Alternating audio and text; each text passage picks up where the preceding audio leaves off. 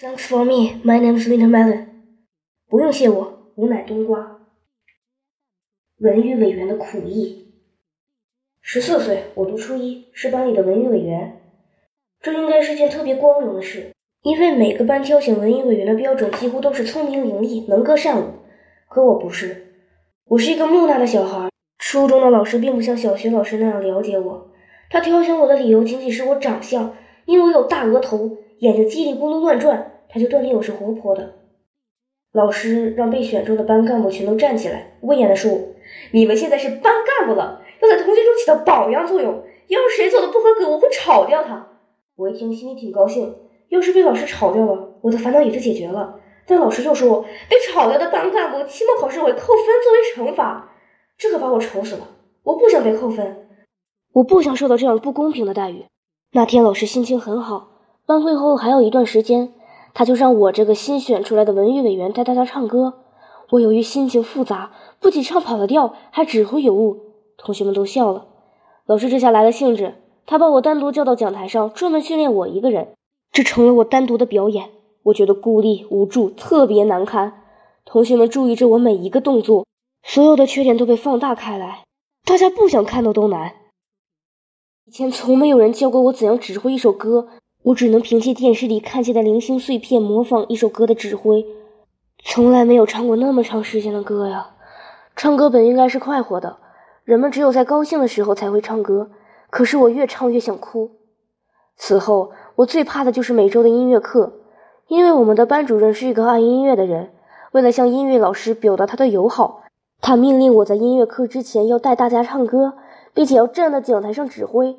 好使我们班的歌声整齐划一、嘹亮无比，把别的班比下去。这隆重的欢迎仪式使两个老师都很有面子，却成了我的苦役，因为我蹩脚的指挥总能引起同学们的哄堂大笑。班主任很不满意我，让我回家好好练习。不知对着镜子练习了多少次，我的手臂酸了，嗓子也哑了。我想这次只能合格了，可老师却有了新的安排，他要我每天下午第五节课教同学跳舞。那真是我的噩梦，让一个羞涩的小姑娘当众连蹦带跳，真比让一个小职员和总裁逛街还难受。从那时起我就变了，我变得胆小怕事、唯唯诺诺，生怕被人叫到名字，不敢在公共场合亮相。本来我有很多爱好，喜欢小动物，和我的好朋友刘丽君一起看童话故事和画画。可是我不得不舍弃了他们，每天盯住电视看，研究电视上那些歌舞表演。爸妈想换个台，我会急忙阻止。我又烦躁又厌恶地看着那些集体舞表演，却又使出九牛二虎之力去学习它。渐渐的，我会跳那种舞了，我也会唱很多新歌了。但每一天，我都非常不快乐。我决定主动去辞职。但是见到班主任时，我的声音凄凄哀哀，他在做他的事，根本没有仔细听我说话。然后他忽然点点头对我说：“好吧，你先回去吧。”事情就这样解决了吗？我简直不敢相信，我高兴极了。第二天是运动会，运动会自然要有文娱委员带大家同甘共苦的唱歌，但那已经不是我的事儿了。我睡了一个好觉，清早我轻松地坐在前排的座位上看比赛，自得其乐，心情轻松惬意。这时，老师突然走到我面前，指着我的鼻子说：“你真是一点用都没有！你是文娱委员，难道不懂领大家唱歌吗？”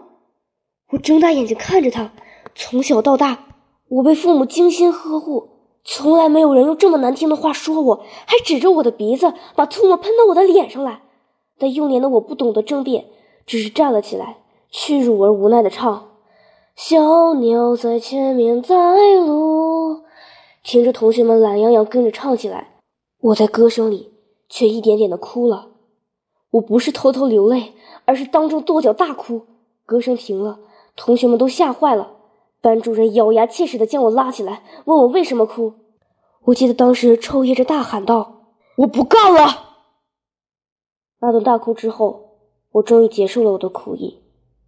现在回想起来，十四岁那年，我唯一快乐的事就是不当文娱委员之后，每天清早踏着阳光去上学，我会很自然的哼歌，那才是我发自心底的、自由的、想唱的真实的歌。